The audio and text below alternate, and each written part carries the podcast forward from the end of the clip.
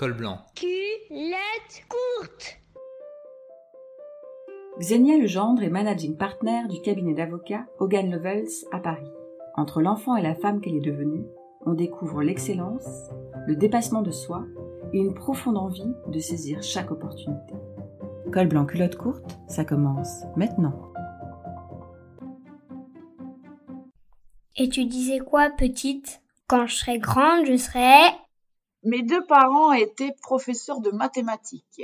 Et donc, quand j'étais petite, dès, dès que j'ai appris à parler, comme ils parlaient eux beaucoup de mathématiques à la maison, eh bien, moi, j'ai toujours dit que je m'occuperais plus tard de l'analyse fonctionnelle. Alors, je vous avoue qu'à deux ans, je savais pas trop ce que voulait dire l'analyse fonctionnelle, mais comme j'entendais mes parents en parler beaucoup à la maison, que ce soit entre eux ou avec des amis qui venaient euh, à la maison, qui étaient aussi des mathématiciens, eh bien, c'était presque un de mes premiers mots, l'analyse fonctionnelle. Et, et, et, du coup, euh, bah, je pensais que j'allais m'occuper de ça euh, euh, quand je serais plus grande. Et tu jouais à quoi à la récré? Quand j'étais à la récré, et surtout aux âges de à peu près entre, on va dire, de 8 à 12 ans, on jouait beaucoup à la marelle avec des copines, avec des boîtes de cirage. Je suis d'origine russe et donc j'ai vécu toute mon enfance en Union soviétique. Le système scolaire n'est peut-être pas tout à fait le même qu'en France et surtout il y avait beaucoup d'activités extrascolaires qui étaient prévues et encadrées par euh, le système des pionniers, des jeunesses communistes. Et moi, j'ai toujours été très active, que ce soit dans les pionniers qui sont un peu comme des scouts euh, en France, euh, ou des jeunesses communistes, alias comme Somol, qui qui était une ossature de, de dans, dans, dans, chaque organisation en Union soviétique, il y avait une organisation des, des jeunesses communistes. Et moi, j'étais très leader dans, dans, dans tous ces trucs. Pour vous dire, j'étais secrétaire du comité des comsomol de mon école. Donc, euh, donc la patronne de, de toute de toutes les, de toutes les jeunesses communistes de l'école où je faisais mes études. Donc, j'étais très, très active dans, dans tout ça. Alors, est-ce que j'étais aussi active quand, je, quand on jouait à la marelle? Je ne saurais plus vous le dire. Mais euh, au niveau général, pour toute l'organisation de la vie euh, euh dans l'école, euh, j'étais vraiment au, premier plan. Alors, est-ce que ça a été déjà les prémices du leadership? J'en sais rien, mais, mais voilà, c'est comme ça. Tu travaillais bien à l'école? J'ai toujours très très bien travaillé à l'école du point de vue des, des notes. Dans le système soviétique, on avait des médailles d'or et des médailles d'argent en fonction des, notes. Alors moi, j'ai fini l'école avec une médaille euh, d'argent et ça, c'était très très bien, très prestigieux en Union soviétique. J'ai surtout aimé beaucoup à l'école les maths et le français. Voilà, donc c'est pour vous dire que avec mes parents qui étaient des, mathématiciens, moi j'ai toujours adoré les maths et, j'aime bien les maths. Euh, même maintenant, j'adore les maths. Alors, au niveau beaucoup plus faible et beaucoup plus simple, disons, que ce que faisaient bien évidemment mes parents, euh, mais j'aime bien les chiffres. Quel était ton livre préféré? C'était Sherlock Holmes de Conan Doyle, que je lisais toujours chez ma grand-mère. Donc ma grand-mère avait ce livre chez elle. Et chaque fois qu'on allait en visite chez ma grand-mère, chez mes grands-parents, euh, après qu'on a mangé euh, le, le, repas, qui, qui, durait à la russe 2, 3, 4 heures, bah après ça, quand les parents commençaient à parler euh, des choses sérieuses, ben moi j'allais dans une petite pièce, je prenais ce livre et je le lisais. Euh, euh, je relisais toujours les mêmes histoires. C'est vraiment le livre que j'ai adoré. Mais j'ai toujours bien aimé les policiers en général. Euh, mais, mais j'ai beaucoup, beaucoup lu euh, à la maison puisqu'on avait une très grande bibliothèque et beaucoup de livres, notamment des auteurs français, notamment de Victor Hugo, de Balzac, tout ça en russe, hein, s'entend bien sûr. Donc j'ai tout lu en russe. J'ai lu tous les auteurs français en russe, Alexandre Dumas, tout ça. Quand tu étais enfant, est-ce que tu pensais qu'il y avait des métiers pour les hommes et d'autres pour les femmes?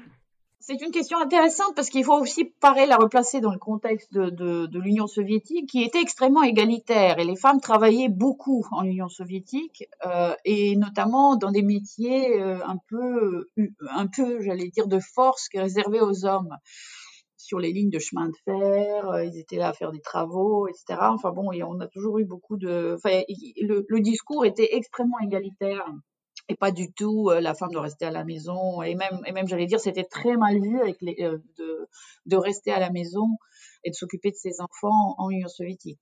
Donc euh, j'ai pas du tout été élevée dans un esprit, vous voyez, de, de, de, un peu des un peu des traditions euh, occidentales, si, je puis dire.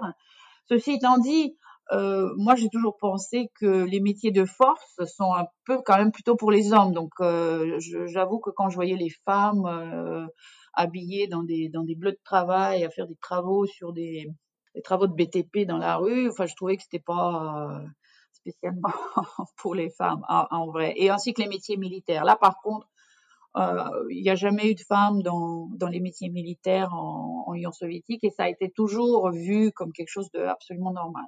Mais en revanche, tout ce qui est les métiers intellectuels, cette fameuse ah, les filles ne font pas les sciences, les garçons ne font pas les lettres, tout ça, tout ça, non, ça n'a jamais été, il n'a jamais été question de ça. Et, encore une fois, en me replaçant dans le contexte, euh, les femmes étaient aussi présentes dans, dans les métiers scientifiques que, que dans les métiers littéraires et, vice versa. Donc, ça a toujours été très très égalitaire en Union soviétique.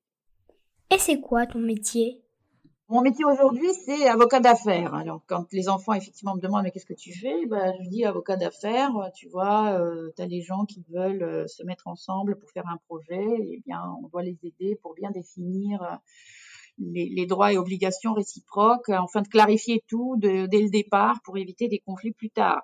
Donc, c'est un peu ça avocat d'affaires. Alors moi, je suis pas dans la branche contentieuse, donc je suis pas euh, impliquée, j'allais dire, dans, dans la résolution des conflits qui peuvent naître des affaires communes. Moi, je suis plutôt dans la, donc je suis dans la branche conseil quand on essaye de vraiment de monter des projets euh, ensemble.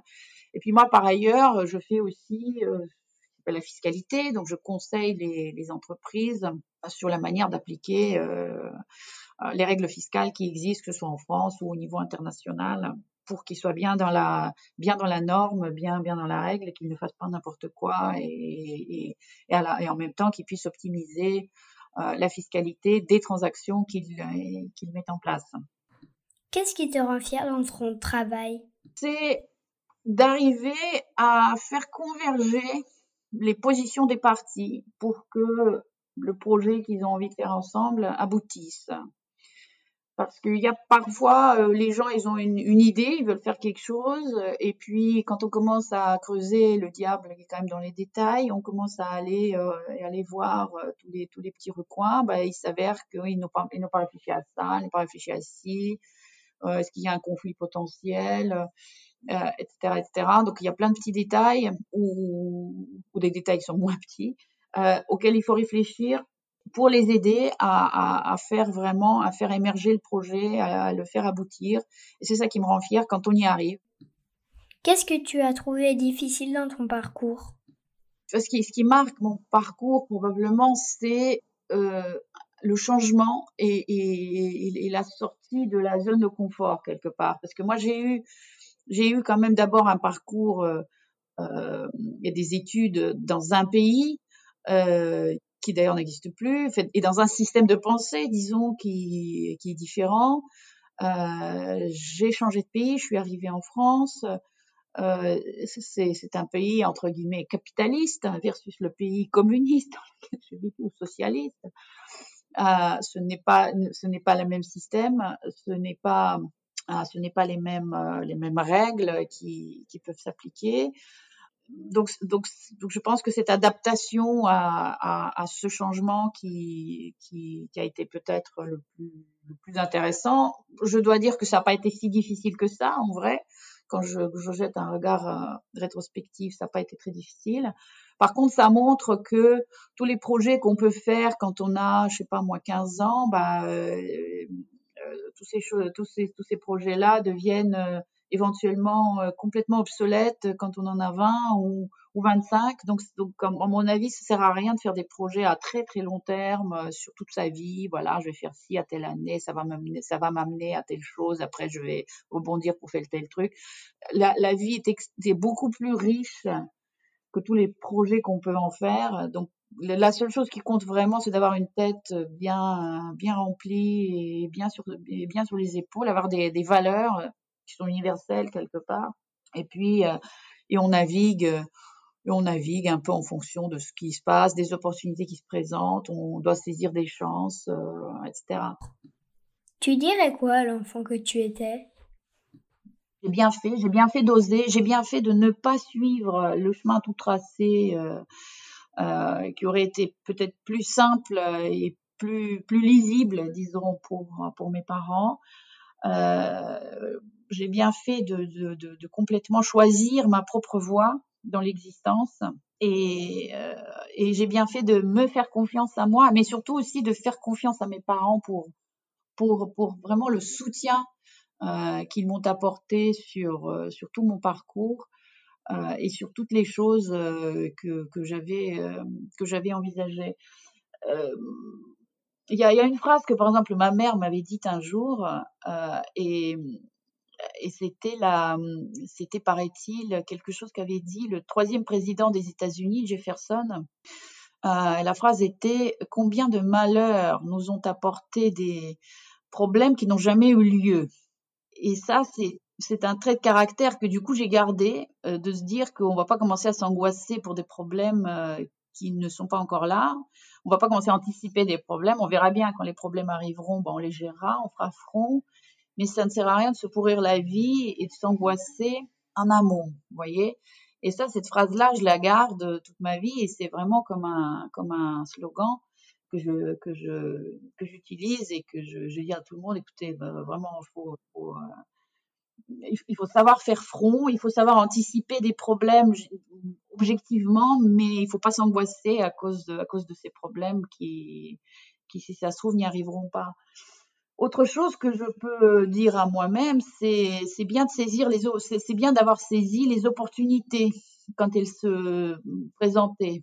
Et ça, c'est peut-être vrai dans le parcours de chacun. C'est un peu les rencontres qu'on peut avoir euh, qui sont dues au hasard et, de savoir euh, en, en bénéficier et, de rebondir sur ces rencontres. Et, moi, j'ai eu comme ça la chance dans ma vie de rencontrer euh, deux ou trois personnes qui, à un instant euh, critique, euh, crucial, j'allais dire, de mes choix, ont pu me dire des choses ou me donner un conseil que que j'ai suivi et ça m'a et ça m'a orienté vers vers vers ce que je suis aujourd'hui, voyez.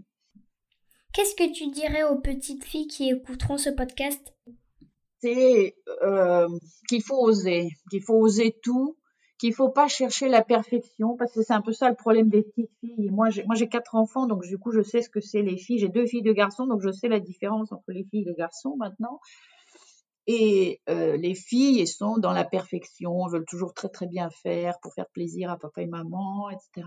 Et, elles cherchent vraiment. Et tant que c'est pas parfait, bah elles ne considèrent pas que c'est abouti et qu'elles peuvent euh, qu'elles peuvent se lancer vers l'extérieur avec ça.